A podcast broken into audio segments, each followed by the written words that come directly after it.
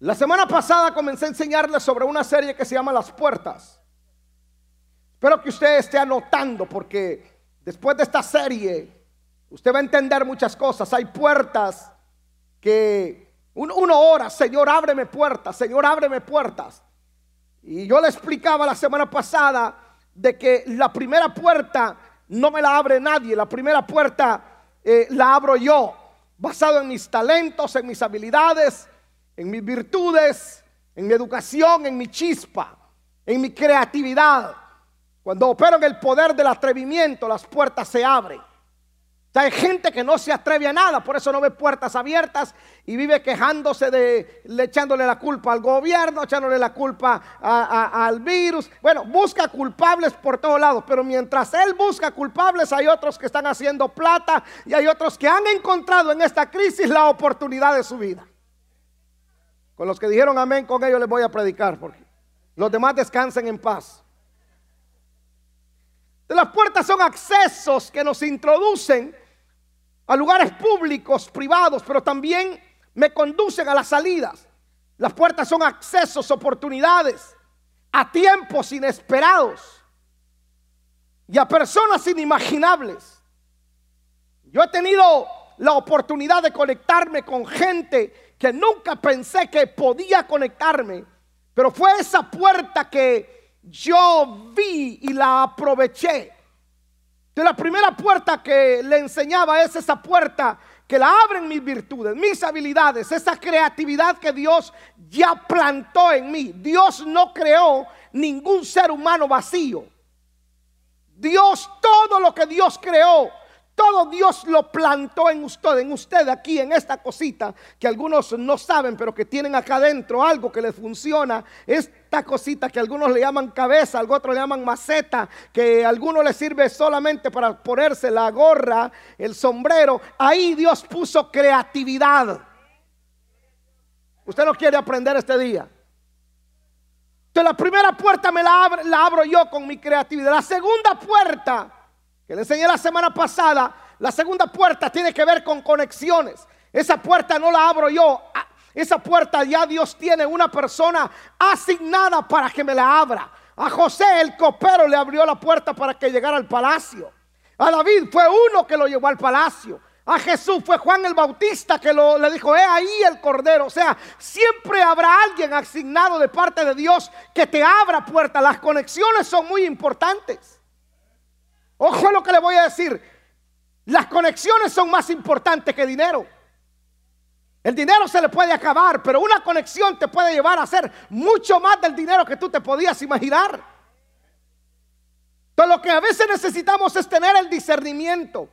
No solamente tener el discernimiento, saber el momento, saber el momento en el cual esa persona va a aparecer y aprovecharlo. Por eso cuando yo sé que alguien es una conexión de reino, cuando algo es una cita divina, yo no pierdo el tiempo. Siempre lo he dicho que mi mamá quizás batalló tanto para parirme que no parió un bobo.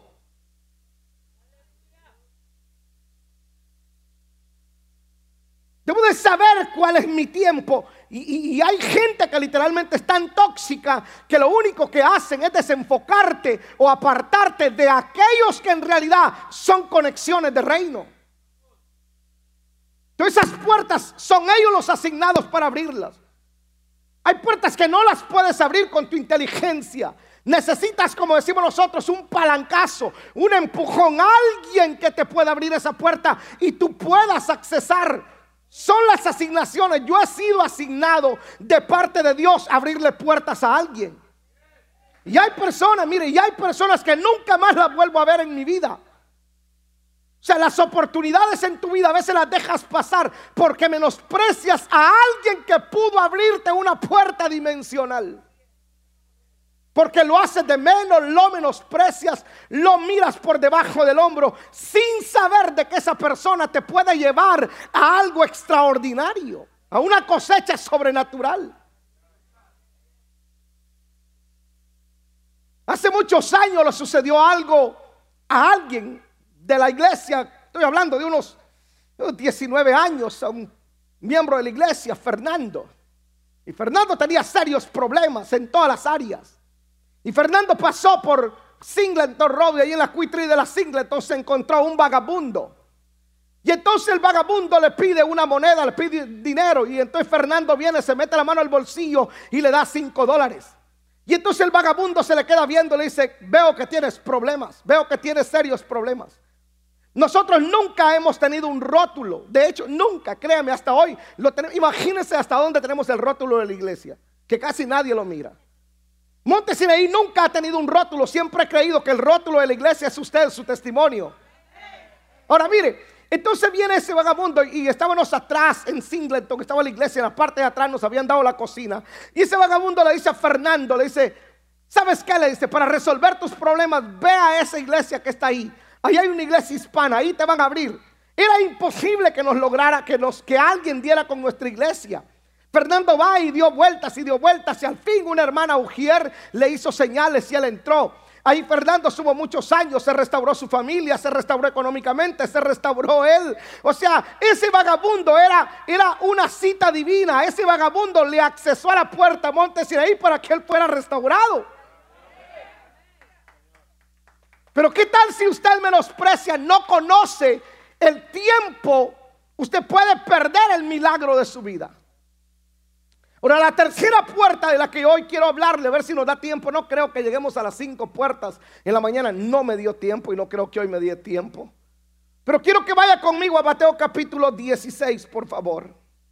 Su verso 18 al verso 19. Mateo 16.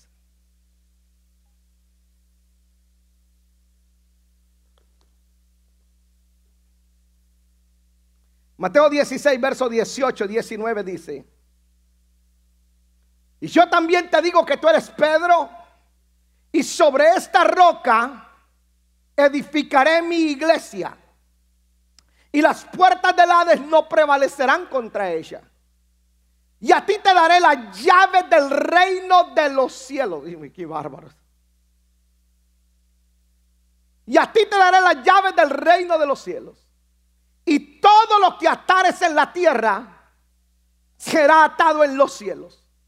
Y todo lo que desatares en la tierra será desatado en los cielos. Esto es, esto es uno de los versos más violentos de la Biblia. Imagínese usted tener la capacidad, la habilidad, o la capacidad, o la autoridad, más bien dicho, de poder abrir el cielo y de poder también cerrar cosas en el cielo. Este verso es impresionante. Entonces las llaves, quiero hablar de la tercera puerta. La tercera puerta es donde necesito llaves, utilizar llaves para poder abrirla. Esa puerta no me la pueden abrir conexiones. Esa puerta necesito llaves para poder abrirla. Las llaves nos dan acceso a lugares o nos sirven para cerrar puertas. Las llaves para ser usadas deben de estar en las manos. Las manos son una vía para que estas llaves puedan funcionar. Por ejemplo, la vara en las manos de Moisés era una, era una llave. La onda en las manos de David era una llave. No menosprecie el acto de levantar las manos al cielo, porque son actos, hermano mío, en una atmósfera de adoración. Levantar las manos al cielo es utilizar una llave para abrir portones de bendición. Mire, mire, las llaves, las manos hay que saberlas usar. Por eso la escritura dice, levantando manos santas al Señor. Cuando hay una atmósfera de adoración, cuando hay, cuando los ministros están adorando acá al Señor, a mí me encanta levantar las manos porque yo he entendido que en la adoración se abren portones dimensionales que yo puedo accesar con el simple hecho de levantar las manos. Tal vez no me sepa la alabanza, pero con el hecho de levantar las manos, yo estoy utilizando las llaves que me van a abrir esos portones que yo necesito. ¿Eh? Vamos, dígale al vecino, tenés que levantar las manos en la adoración.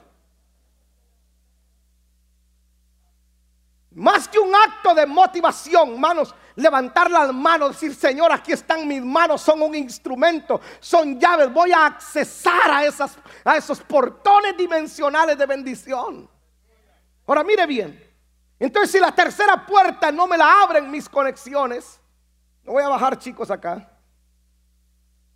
Si la tercera puerta no me la abren mis conexiones, Si la tercera puerta no me la abre mi educación, entonces la primera llave que yo encuentro que me abre la puerta es la oración. Yo todavía soy de los cristianos que cree que la oración tiene un poder extraordinario. Escuche, más que un ritual religioso, la oración tiene tanto poder porque puede abrir cosas que mis contactos no pueden abrir.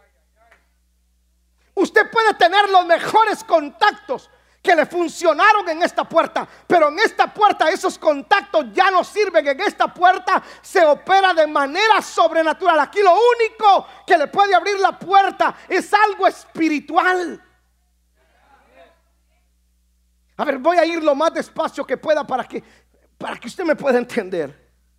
Entonces la oración tiene ese tanto poder que me abre esas puertas sobrenaturales.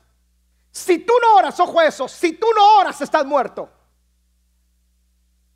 Si tú confías en los dones que tienes, en los talentos que tienes, en las colecciones que tienes, estás frito.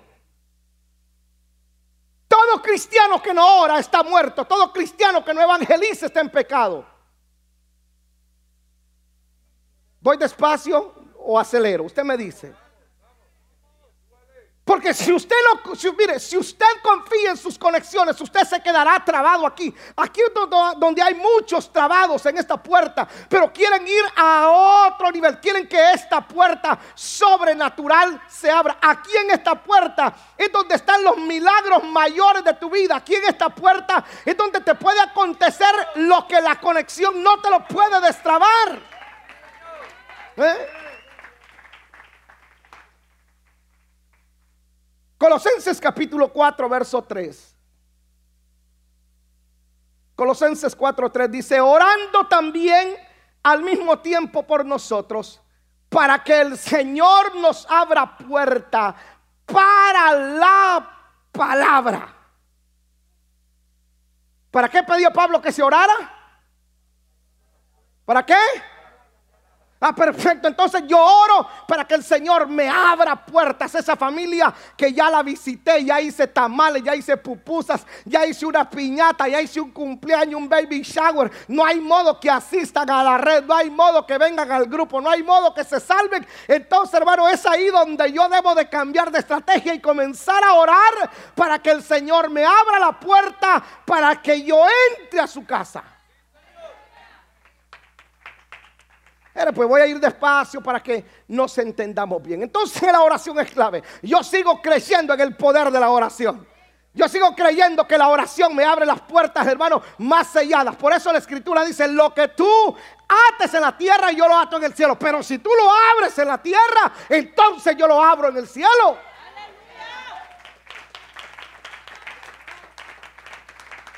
Ahora, no son esas oraciones de chivo que usted hace. Dame, ayúdenme.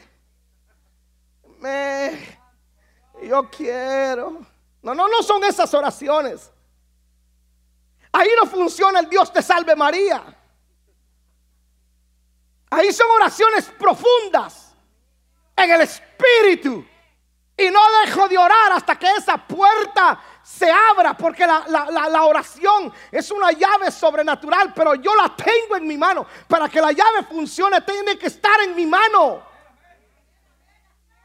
La segunda llave que yo encuentro es el ayuno. No sé si usted cree en el ayuno.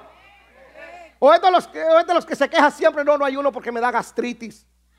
¿Sí sabe que cuando se habla de ayuno siempre el cristiano tiene una excusa? Me da gastritis, tengo úlceras, no puedo, me da taquicardia eh, por la presión alta, por la presión baja, que por la diabetes, que por el colesterol, que por el marido, que por la suegra, que por los niños. Eh, todo es un pretexto, pero se van a abrir la boca al campo, se van a abrir la boca al mall, pasan sin comer todo el día, no les dan nada.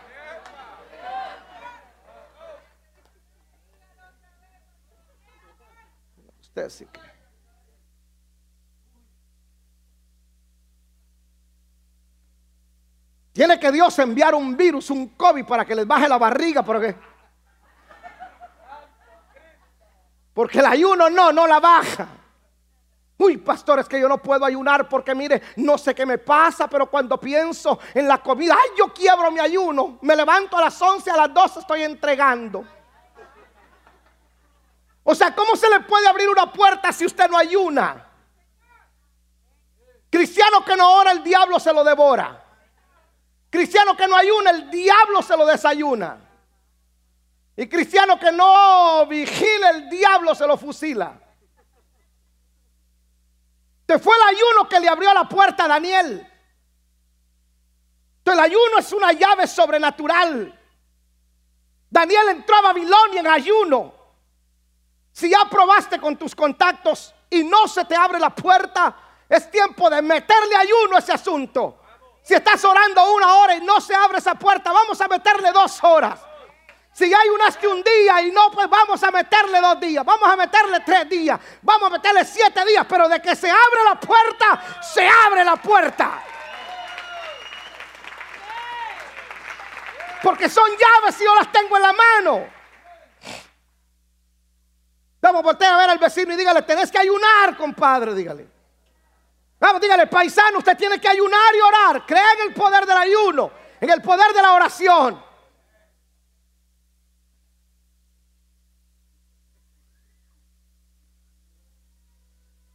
Un día de esto le voy a enseñar sobre el poder impresionante que tiene la oración. Se nota cuando alguien ora. Se nota cuando alguien camina conectado con el cielo. Se mira su vida de oración.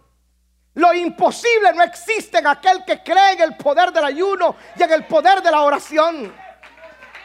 La tercera llave que yo encuentro es la intercesión profética, es otra llave poderosa. ¿Qué es la intercesión profética? No son esas oraciones frías, no son esas oraciones de cinco minutos que a usted le da sueño. La intercesión profética son esas oraciones que usted se levanta a las 4 de la mañana, 3 de la mañana, usted viene 6 de la mañana y comienza a hablar en lenguas, comienza a decretar. Padre, empieza usted y declarando. Y con, esas son intercesiones proféticas. esas oraciones que a usted le da sueño. ¿Cuántos alguna vez se han quedado dormidos? Orando, levante la mano. ¿Cómo no te vas a quedar dormido si después de comerte un steak de 12 onzas, quieres irte a meter al cuarto de oración? Te va a dar sueño. Las oraciones proféticas, la intercesión profética es en la mañana. Jesús decía temprano, mire, mire, mire, dice la escritura que Jesús se levantaba de madrugada en la mañana, porque él sabía que se iba a enfrentar a demonios, a principados, a potestades, enfermos, leprosos, muertos que resucitar. Entonces en la mañana Jesús estaba orando, clamando, intercesión profética de madrugada, señores, decirle, mira diablo, no sé cómo te llames, potestad, no sé cómo te llames, pero te vas a tener que apartar de mi camino. Yo necesito que una puerta se me abra hoy, que voy a ir a firmar el contrato, necesito que el caso de migración se me resuelva, necesito que la casa que quiero se me desate. Necesito que el contrato que yo firmé se me dé. Así que diablo, yo voy a salir hoy y tú te vas a... Vamos que aquí hay alguien que sabe interceder.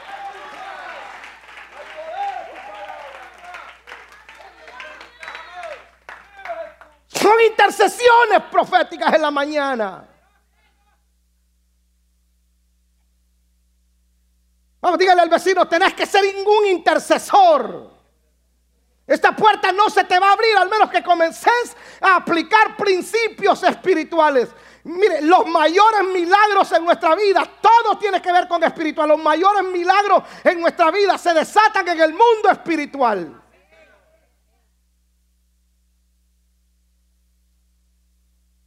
Le digo que yo sigo creyendo en eso. ¿Por qué le digo? Porque hay gente que ya no cree en el poder del ayuno, en el poder de la oración. Las oraciones intercesoras nos llaman locos. Después de la intercesión profética viene la guerra espiritual, que es otra llave. La guerra espiritual es seria, existe, hermano, es real. Los demonios son reales, te hacen oposición. Ellos saben lo que está detrás de la puerta. Ellos saben lo que se encuentra detrás de esta puerta. Entonces van a presentar oposición y tú te rindes, ya probaste abrirla. No, no funcionó tu habilidad, no funcionó tu chispa, no funcionó tu creatividad. Entonces recurro a la conexión que tengo y te das cuenta que no funciona. Entonces te está enviando un mensaje, esta puerta la tienes que abrir en un mundo espiritual y pelear. El mayor milagro de mi vida, yo siempre los he peleado en el mundo espiritual. Porque todo lo que yo gano en el mundo espiritual lo veo tangible aquí en lo natural.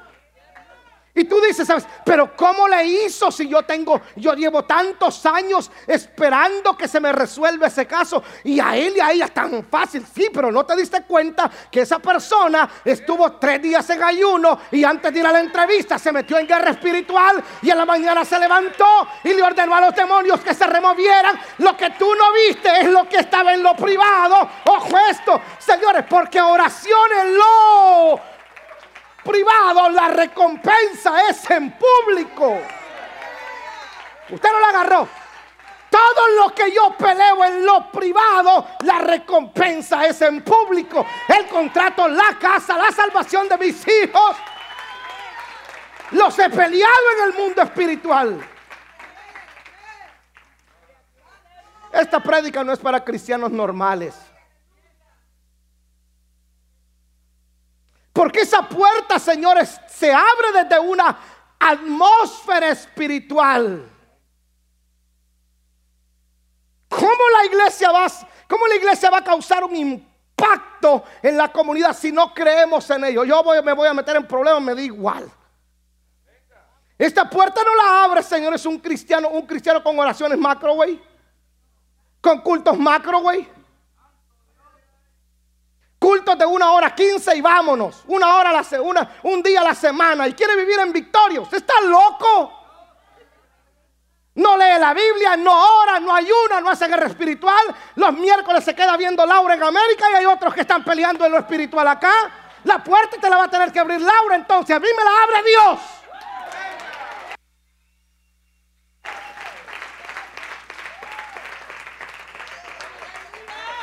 Usted me dice si sigo paro porque me voy a poner más violento.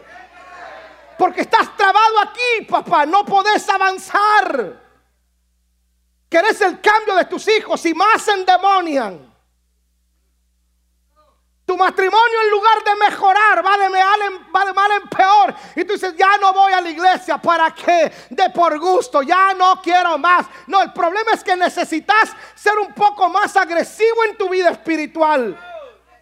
Ya deja de, de depender de los tres coritos que te sabes y los versos de memoria que te sabes. No, aquí, señores, es de fajarse bien los pantalones, tener bien puestos los ovarios y entrar en guerra espiritual y decirle a los demonios que te están deteniendo el milagro que se remuevan.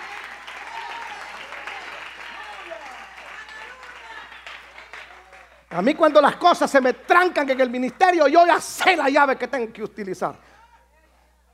Y me vengo acá a la iglesia solito, rama, rama, rama. Y paso horas hablando en lengua, paso horas profetizando. Me he subido a la montaña de Stone Mountain. Hermano, mire, mire, yo sé que me van a criticar por la red, pero me da igual, estoy acostumbrado. La vez pasada estaba harto de una situación que estaba en la ciudad. Estaba cansado, me llevé una estaca, firmé unos versos bíblicos en la estaca, me fui a Stone Mountain, a la montaña, y me puse ahí a hablar en lenguas y los clavé ahí. Y le dije, diablo inmundo, porquería, clavo esta estaca aquí que se clava la palabra en el corazón de la tierra de Atlanta. Y esto tiene que cambiar porque tiene que cambiar.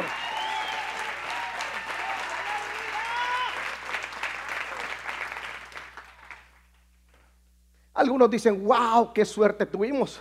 Nos quitaron la ley 287G que nos estaba haciendo pedazo en nuestra comunidad en el condado de Gwinnett, nos la quitaron. Algunos dicen, uy, es que qué suerte la que tuvimos, porque eh, fueron los demócratas, no, no fueron los demócratas ni los republicanos, hay una guerra en el mundo espiritual, una puerta que nosotros fuimos a abrir. No hicimos mucha publicidad, pero había gente que estaba orando. Escuchen, nos fuimos a ungir las cinco fronteras del estado de Georgia, toda la frontera, la fuimos a ungir, aceite desde allá, del norte, del sur, de todos los lugares la ungimos. Entonces la gente dice, ¿por qué está creciendo Es Que en Atlanta no es normal que una iglesia crezca así, porque señores, entramos por la puerta que nadie quería abrir, creemos en la guerra espiritual, en el ayuno, en la palabra,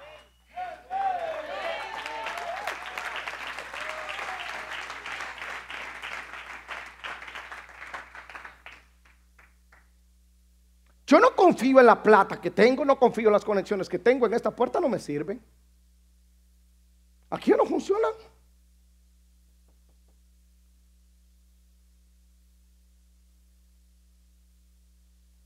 Levanta sus manitas al cielo y diga conmigo, debo de aprender y ser más agresivo en la intercesión, en la oración, en el ayuno y en la guerra espiritual. Amén. Romanos 18, por favor. Romanos 18 dice. 18 de Romanos. Más, ¿qué dice? Cerca de ti está la palabra. Cerca de ti está la palabra. En tu boca y en tu corazón. Esta es la palabra de fe que predicamos. Mire, mire esta otra llave, pues. Es la palabra de fe. A algunos les gustan los mensajes motivacionales. De hecho, hay gente que le gusta que lo estén motivando constantemente. Viven de motivación en motivación. Y no pasa nada. Y entonces tenemos una, una llave poderosa. Dice, cerca de ti está la palabra. En tu boca. Esta es la palabra de fe que predicamos. Esta es la palabra de fe. Esa es llave, la palabra de fe. Hablo fe, pienso fe, como fe, camino fe, hablo fe. Todo lo que yo declaro. Por eso dice, lo que ates en la tierra será atado en el cielo. Lo que desates será desatado. Palabras de fe. A ver, pregunto, ¿qué es fe? ¿Qué fe? Fe es la certeza. La, perfecto, ¿qué es certeza? Es la seguridad. Entonces comienzo a declararla. Esa puerta se me abre por el poder de la palabra y entonces yo la declaro. Esta es la palabra de fe. Entonces estoy seguro que se va a abrir montaña, muévete. Si dijeres a la montaña que se mueva y lo crees, la montaña se va a mover. Entonces tengo la certeza, la seguridad. Yo estoy convencido de que ya declaré la palabra. Y como declaré la palabra, en paz me acostaré y asimismo dormiré porque yo ya creí. Y entonces hablé la palabra, la puerta se va a abrir. No la veo abierta ahora, pero camino con la convicción de que eso ya se hizo posible. No se va a hacer, ya se hizo posible. Cerca de ti está la palabra. Que lo que usted oye, que lo que usted habla. Nosotros somos el resultado de lo que comemos.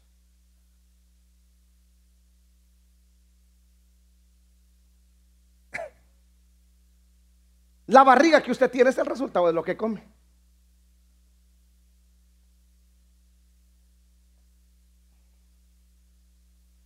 Somos el resultado de lo que comemos.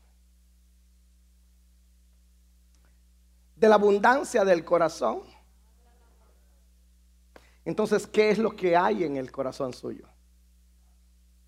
Usted está urgido de que esta puerta se abra. Usted tiene que comenzar a hablarlo. Mire pues, mire pues. ¿Te han ofendido alguna vez? Sí, ¿verdad? ¿Te han ofendido alguna vez? Bueno, pero lo que tú menos esperas es que te ofenda aquel que está supuesto a no ofenderte. ¿Se me explico? Tú confías que no te va a ofender. Y está la mujer sirofenicia. Y sale al encuentro de Jesús. Y dice, Jesús, mi hija está atormentada por un demonio ven y libera y Jesús la ignora. Y no solamente Jesús la ignora, los discípulos le dicen, repréndela, regáñala, córrela, bótala de aquí, hace mucho escándalo. luego ella le sigue gritando, le dice, Jesús, hazme el milagro. Y luego Jesús llega y entonces Jesús que tenía que liberarle la hija, la insulta. Dice, no es correcto quitarle el pan de los hijos y dárselo a los perrillos. Eso era una ofensa. Eso era para que se fuera de la iglesia. Eso era para que pusiera en Facebook falso maestro, falso predicador, falso pastor. Todos son hipócritas. No le muestran amor y sinceridad a la gente. Tenía necesidad y me ignoró la primera vez. No me dio una cita, no me ayudó en mi mayor necesidad. Eso es típico.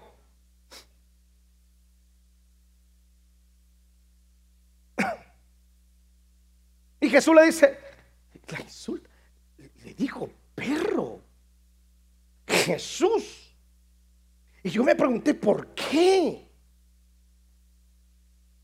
Y yo estoy casi seguro que muy adentro Jesús decía, mujer, insiste, tenés la llave.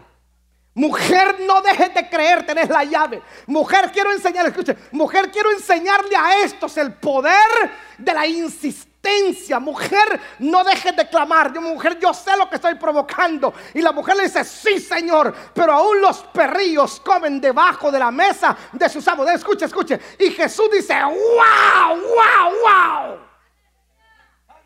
¡Qué fe tan bárbara! Dijo Jesús. Ni todos estos que me siguen tienen la fe de esta mujer. Mujer, sea conforme tu fe. Ve a tu casa, ve en paz. La puerta se te abrió, el milagro ya está. Insististe, no dejaste de orar, no dejaste de creer, no dejaste de ayunar, no dejaste de interceder. La puerta se te abre.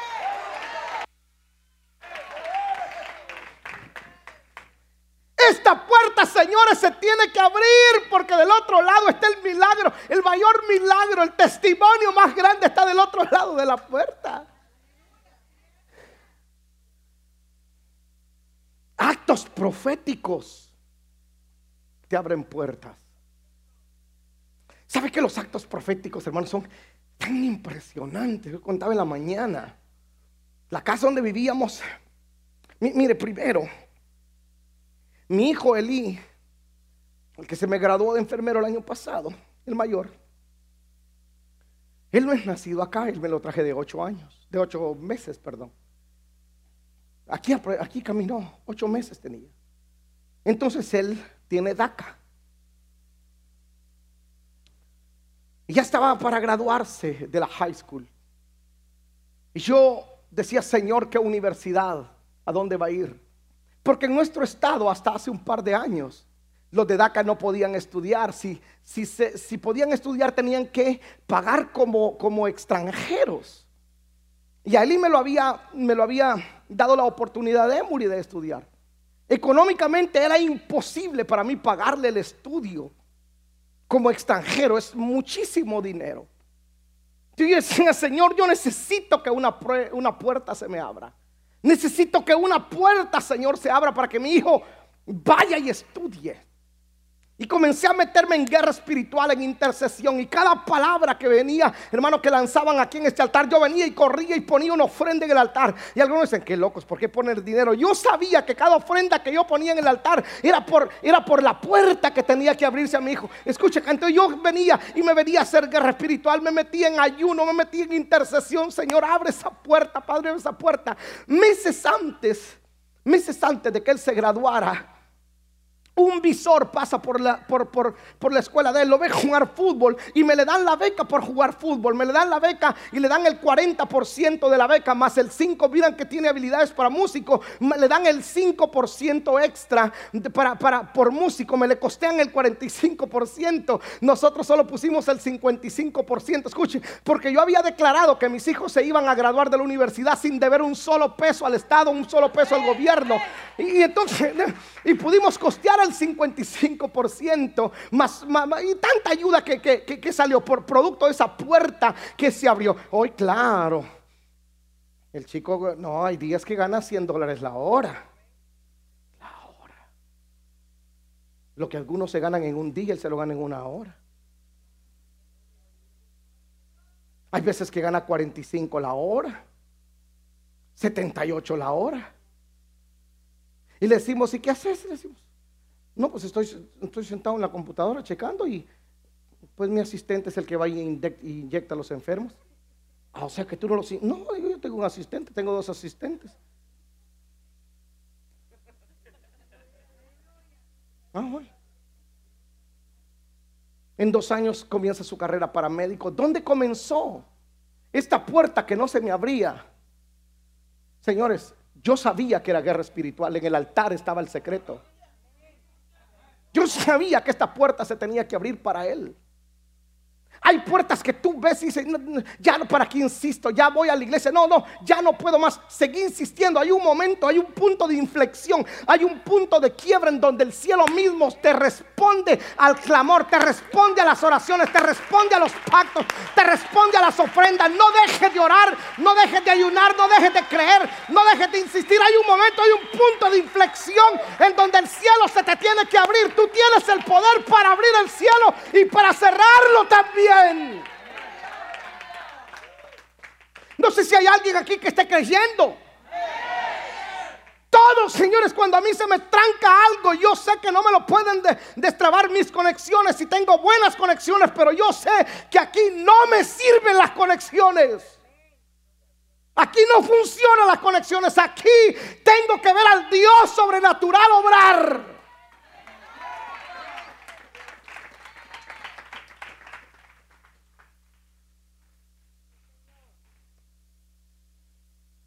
Guau, mujer grande es tu fe. Hágase conforme has creído. ¿O qué tal la, la, la, viuda? Que el juez injusto no la atendía. Y llegaba todos los días. Y llegaba la semana siguiente, el mes siguiente, y el tipo llega un momento en el cual se fastidia, se cansa. Dice, por cuanto esta viuda me agotó la paciencia, voy a tener que hacerle justicia. No dice, escuchen, no dice la escritura, pues así será para los hijos de Dios que clavan al Padre de día y de noche. Lo que le estoy diciendo es que yo vengo de día y le digo, Señor, hazme justicia, necesito mis papeles. Vengo en la tarde, Señor, hazme justicia, necesito mis papeles. Vengo, señores, a mediodía, Señor, hazme justicia, necesito la casa, necesito el contrato. Llega un momento en el cual, entre comillas, algunos me lo malinterpreten, en el cual puede el Señor decir, ya me aburrió este chaparro que le hay, mándele lo que pide. Dele lo que quiere. Pregunto, ¿hasta cuándo se dejan de buscar las cosas? ¿Hasta cuándo? La mujer que perdió el dracma dice que buscó, barrió la casa, movió los muebles hasta que encontró la dracma. Señores, yo no dejo de clamar hasta que la puerta se abra. A no sé cuántos años voy a seguir clamando, pero de que se abre, se abre. De que encuentro la dracma, encuentro la dracma.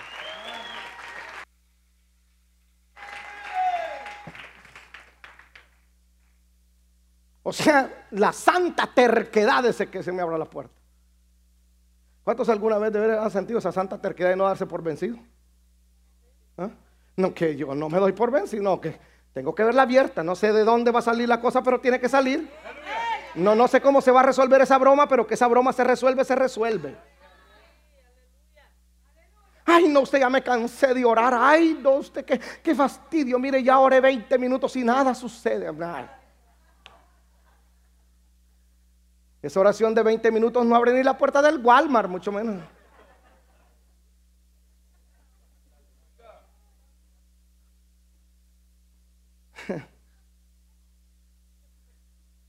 Esta es la palabra de fe que predicamos. Lo hablo, lo declaro, lo confieso. Entonces me la termino creyendo. Créeme Hace unos días yo, tengo un pleito con Dios, pero unas broncas que tengo con Dios. Y me meto a pegar, pero de veras peleo con Él. Y hace unos días un hombre de Dios me dijo, Elí me dijo, lo que tú has estado peleando con Dios, me dijo, esperando de que Dios lo dé. Todavía me dice, no es el tiempo, porque el día que lo tengas en la mano, no te van a poder detener, me dijo en Monte Sinaí. Vas a andar por todos lados. Por el momento, me dijo, es tu asignación, es ahí, me dijo. Ahí te vas a quedar. Y luego me terminó diciendo, ¿y los has necesitado? La verdad no le dije. Pero han habido veces, hermano, en que esa puerta, yo tengo que meterle con todo para que cosas se abran en la iglesia. ¿Sabe a cuántas familias de ustedes yo las he peleado en, intercesión? Cuando comenzó COVID, nosotros fuimos una de las, fíjese, una de las primeras iglesias en cerrar. Nosotros cerramos, fuimos obedientes. Cerramos. Cuando abrimos, abrimos en el, en el parqueo. Pero cada persona que se nos ha infectado en la iglesia, nosotros lo peleamos en esta puerta. Intercesión, los grupos de intercesión funcionan 4 de la mañana, el primer grupo, 5 de la mañana el segundo grupo, 9 de la noche el segundo grupo. Miércoles estamos aquí dándole con todo a la intercesión. Si usted se viene, usted ve a los intercesores ahí que están, le dan y le dan. Señor, no queremos a nadie que se nos muera, ni uno de todos los que se han infectado, ni uno, bendito Dios, se ha muerto. Y nos hablan y dicen, mire pastor, entubaron a fulano de tal, estás, pastor, lo tienen en el hospital y nos levantamos y comenzamos en el nombre de Jesús. Porque yo sé que en esta puerta, señores, no funciona la medicina, ya en esta puerta no funciona el dinero, ya en esta puerta no funciona, señores, ni siquiera ponerse a llorar. No, no, en esta puerta yo ya no soy María Magdalena, en esta puerta soy del libro de Efesios que dice calzado los pies con el apresto del Evangelio. Soy un soldado, soy un general. Aquí es donde yo, señores, ordeno y los traigo a la vida. Nos hemos ido a parar frente a los hospitales a orar, a la cárcel. Yo estaba harto de que metieran presos a gente de aquí de la iglesia. Y me fui a parar a la cárcel del 316 y me paré y dije, en el nombre de Jesús, nadie de, de nuestra iglesia vuelve a entrar a esta cárcel. Bendito Dios, desde esa vez que nosotros oramos, nadie más ha ido a parar a esa cárcel.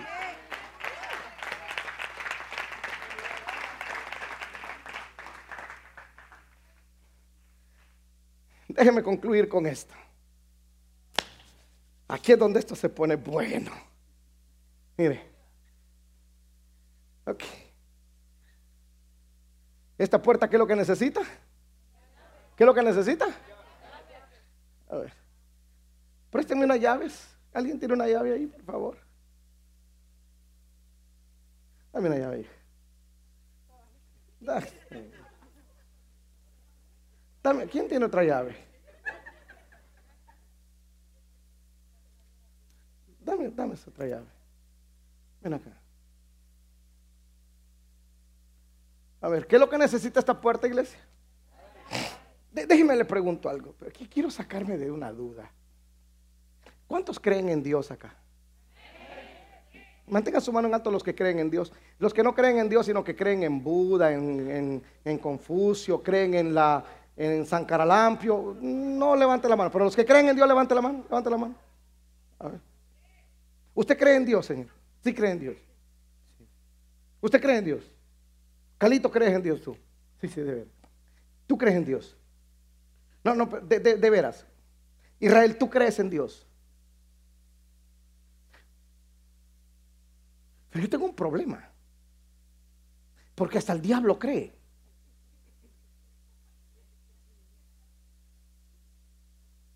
Entonces, fíjese pues. La gente dice, no, yo creo en Dios.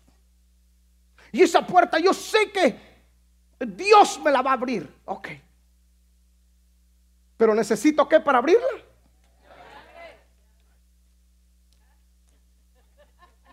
¿De quién es esta? Ven a abrirla, por favor.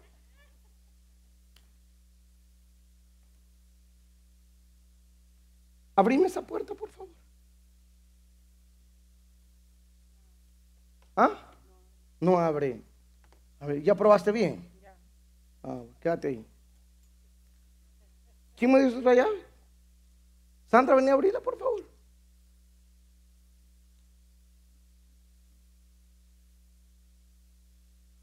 Abrila, por favor.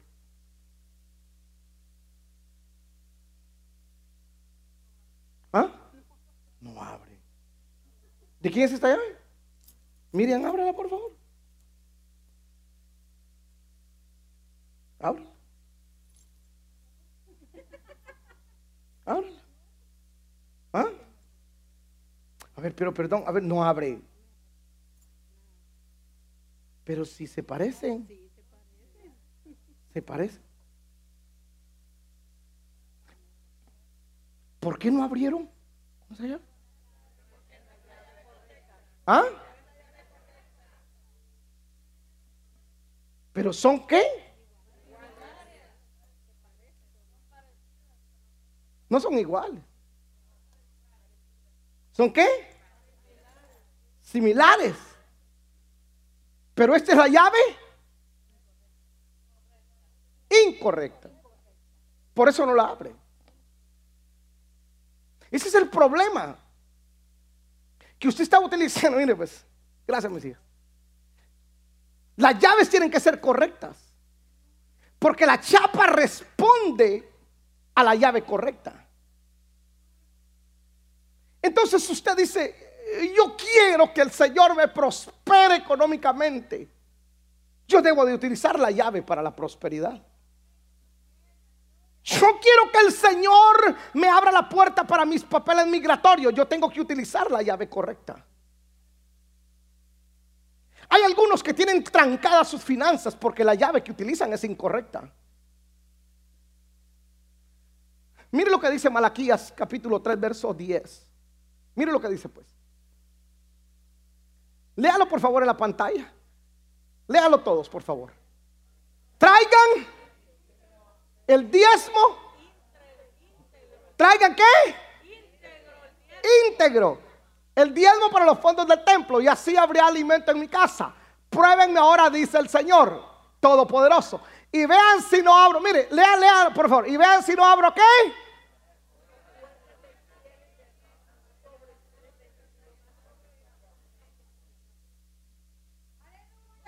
¿Cuántos lo entendieron?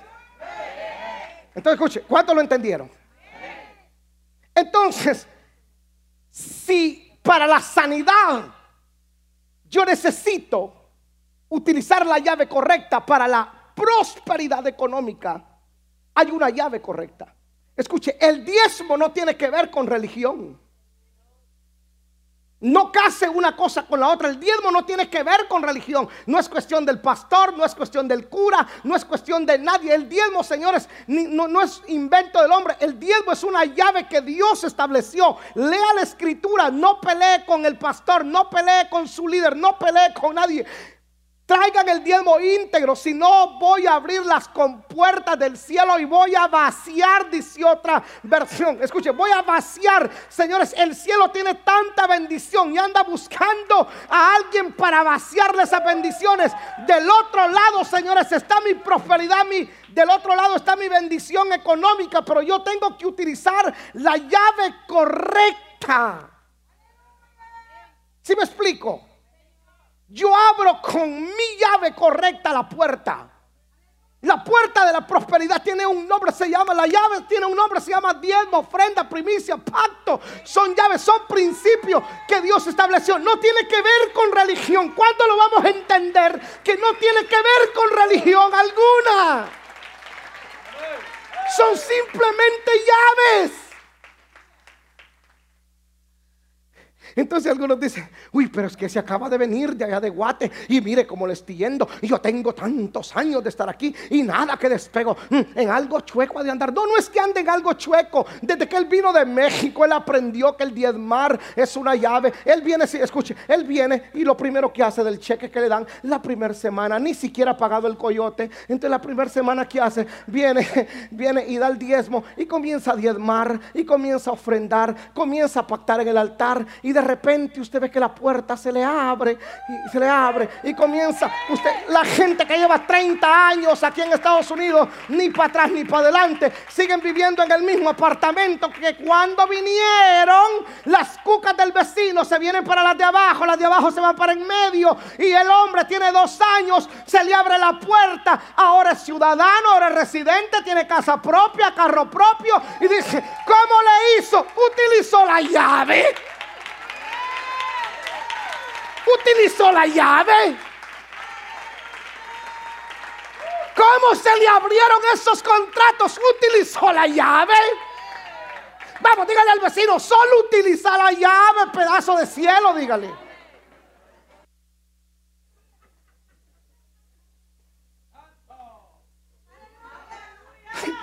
¿Por qué nos cuesta entender algo tan simple, señores? Por el amor de Dios, esto, esto te cierra llaves. Esto, esto tan simple, este papel.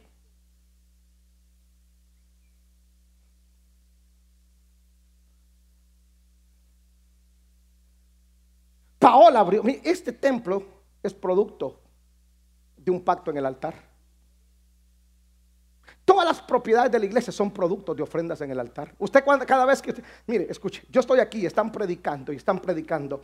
Y entonces usted lo va a notar cada vez que hay una palabra que yo siento que ¡pam! me pegó, inmediatamente yo me pongo de pie. Usted lo ha visto, me pongo de pie, levanto mi mano. Yo estoy listo. Mientras algunos están pensando, ay, ¿qué voy a comer mañana? Ay, Dios mío, dejé los frijoles, apagué la estufa, no le apago la estufa. Ay, el niño, la escuela. Ay, Dios mío, mi marido va a llegar. Ay, Señor, ¿qué hago con mañana? Ay, no sé qué va a pasar. Ay, el abogado dijo, ay, Ay, el médico, siento que el COVID, mejor no voy a la iglesia. Siento, me dan escalofrío. Ay, tengo gripe. No sé si es el COVID. Me duelen los pulmones. No, yo no estoy pensando si es el COVID. No sé. Yo lo único que sé es que hay una palabra que se está soltando. Y entonces yo vengo y yo digo, esa palabra es para mí. Yo necesito abrir esa puerta que no me la puede abrir nadie. No me la puede abrir nadie. Mi conexión no funciona. Yo necesito esa puerta. Yo la quiero esa puerta.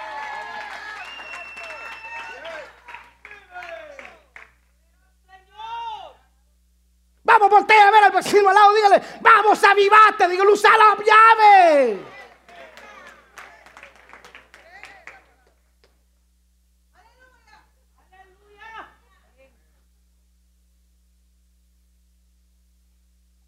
Uy, qué revelación. No, no es revelación, es simple, está en la Biblia, léala.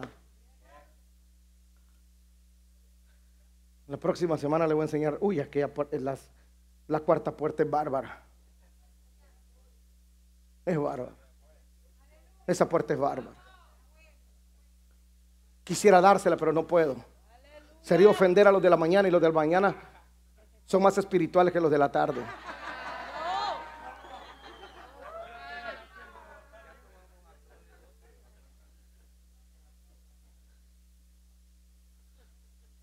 ¿Qué necesita esta puerta, querida familia? La llave correcta. La llave correcta. Llevo 25 años, 26 años en Estados Unidos. Y he visto cómo las puertas se me han abierto. Hay puertas en estos 25 años, hermano, que, mire, impresionante, se me han abierto me he sentado en todos estos años con gente demasiado importante y clave. Porque me han dicho la vez pasada, estábamos en una reunión, halagador, pero a la misma vez también me ofendí un poco. Se voltea a ver una persona que estaba ahí y me dice en inglés, contigo quiero hablar, no con todos estos. Era una reunión de líderes comunitarios y había uno que otro pastor me dijo, contigo quiero hablar. Yo le dije, conmigo, ¿por qué? Porque tú luces distinto. No, soy igual de prieto que estos. No, me dijo. Tu forma de hablar te delata, me dijo. Cuando te has dirigido a mí, te delata tu forma de hablarme. Contigo se puede hablar. Puerta, me senté con él. Hoy es senador de los Estados Unidos. Necesité, he necesitado en mi vida accesos a esta puerta. Y Dios me los pone en el camino, las conexiones. Y cuando los miro, yo digo, con este me voy a tomar un café. Porque este es clave. Este no lo puedo dejar ir. Porque lo he dicho tantas veces, yo no puedo perder el tiempo a mis 47 años. No puedo perder el tiempo yo. Yo tengo que tener ojo de águila para saber quién es una cita divina. Porque toda cita que es tóxica, yo mejor me deshago de ella. Porque para irme a tomar un café con un, café con un, con un tonto que no sepa nada, que no me impulse, que no me ayude, que no me mejore, Señores, mejor me lo voy a tomar con mi esposa. A ella le agarro la mano, le doy un beso, la acaricio. A él no.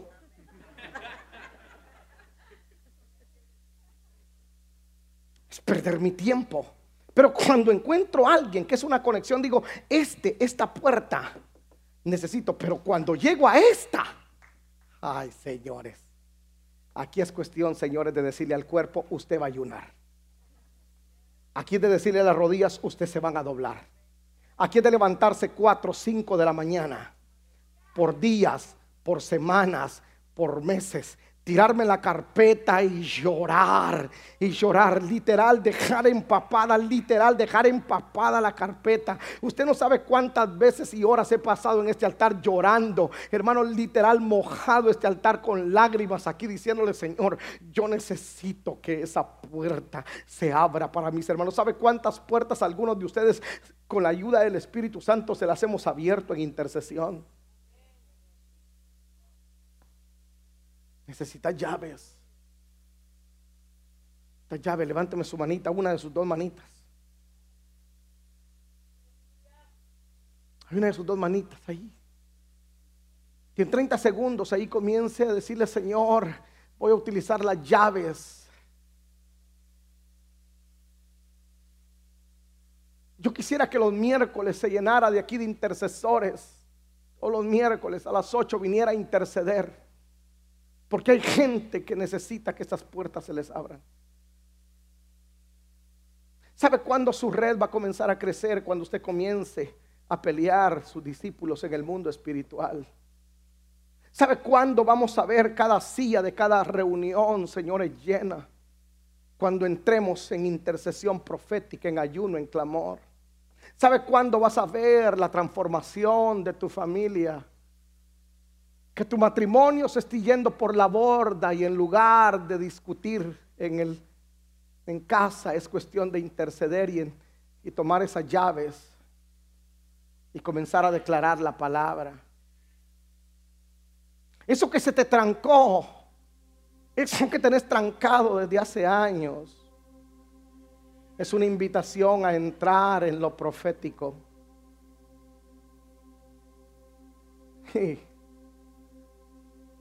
Pastor, ¿cuánto tiempo me va a llevar? No lo sé.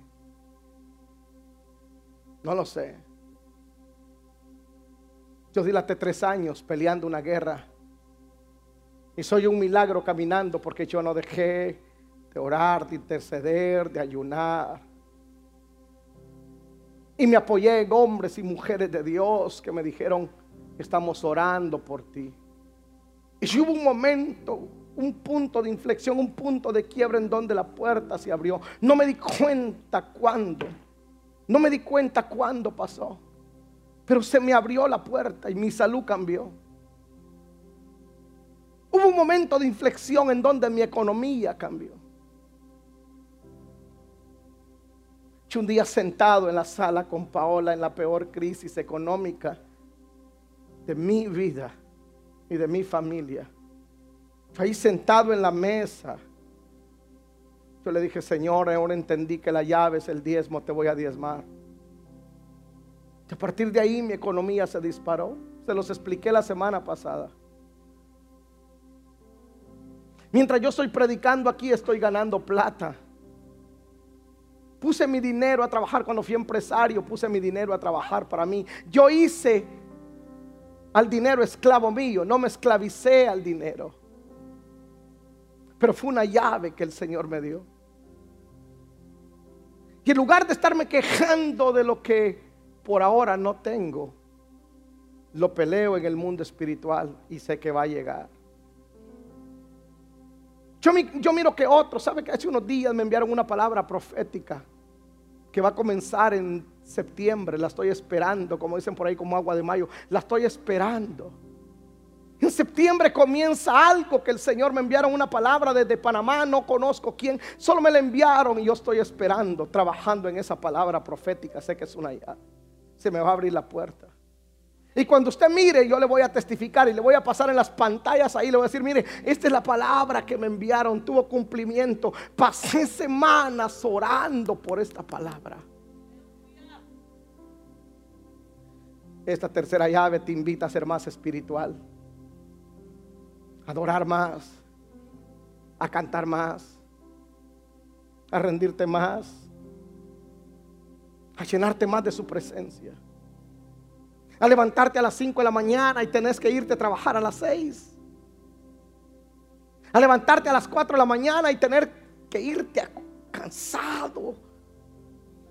Y allá en el trabajo tú sientes los, los ríos de agua viva que fluyen dentro de ti. Es el Señor que te fortalece y terminas todo el día con nuevas fuerzas y tú dices, ¿qué pasó? Utilizaste la intercesión en la mañana.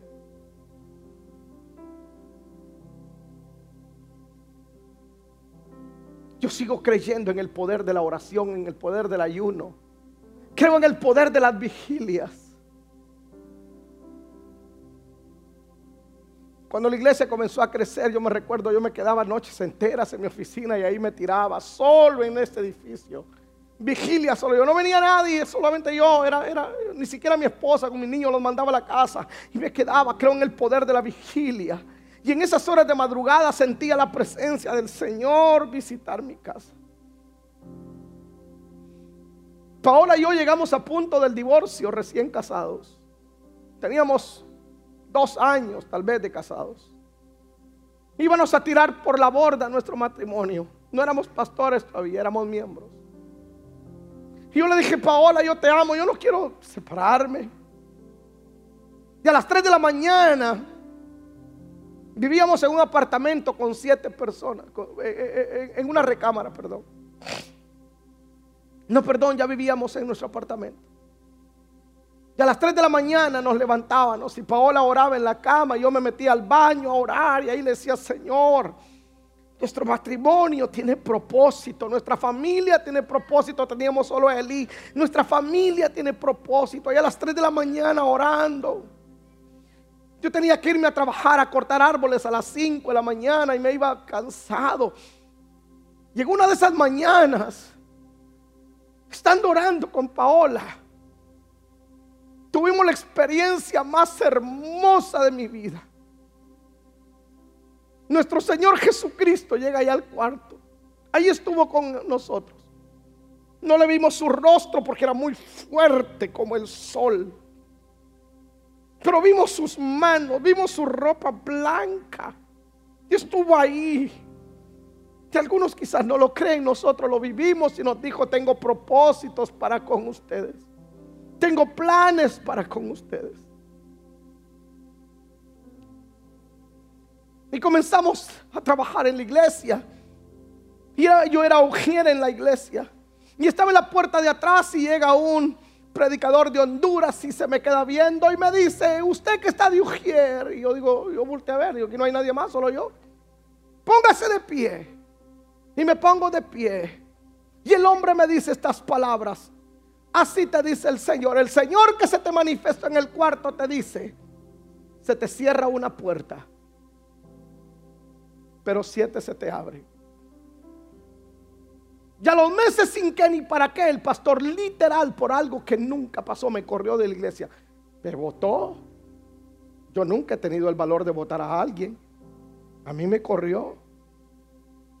Y me acusaron de cosas que no pasaron. Y se me cerró la puerta se me cerró.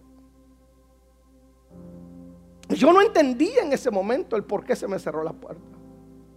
Y comencemos a orar con Paula, seguimos orando, orando, orando. Y nace Monte Sinaí. 21 años después, para la gloria del Señor, se ha convertido en la iglesia latina más grande del estado. Todo comenzó en intercesión. No sabíamos, no teníamos un manual de intercesión. Tres años después de que nace, nace también, a los ocho días nace a los tres días nace Josué. Luego nace una empresa. Y se me abrió completamente la puerta, pero ¿sabe qué? Desde hace tres años, literalmente las puertas de este país a mí se me abrieron. A mí se me abrieron. Literalmente. ¿Dónde comenzó? En intercesión, en ayunos, en vigilias, en llanto. Ahí está el secreto de la tercera puerta. En ofrendas en el altar. en consagración con mi esposa. Ahí comenzó todo. Y cada vez que se me cierra una puerta, yo siempre digo, el Señor me dijo por cada puerta que se te cierre te voy a abrir siete. Y son las llaves que utilizo. Yo sé que ahí estas puertas, mis conexiones, ya no sirven. Hey, soy el pastor Eli. Y, hey, tengo una iglesia en Atlanta. Y no sirve. Yo sé que aquí es tiempo de entrar, señores, en intimidad con el Rey.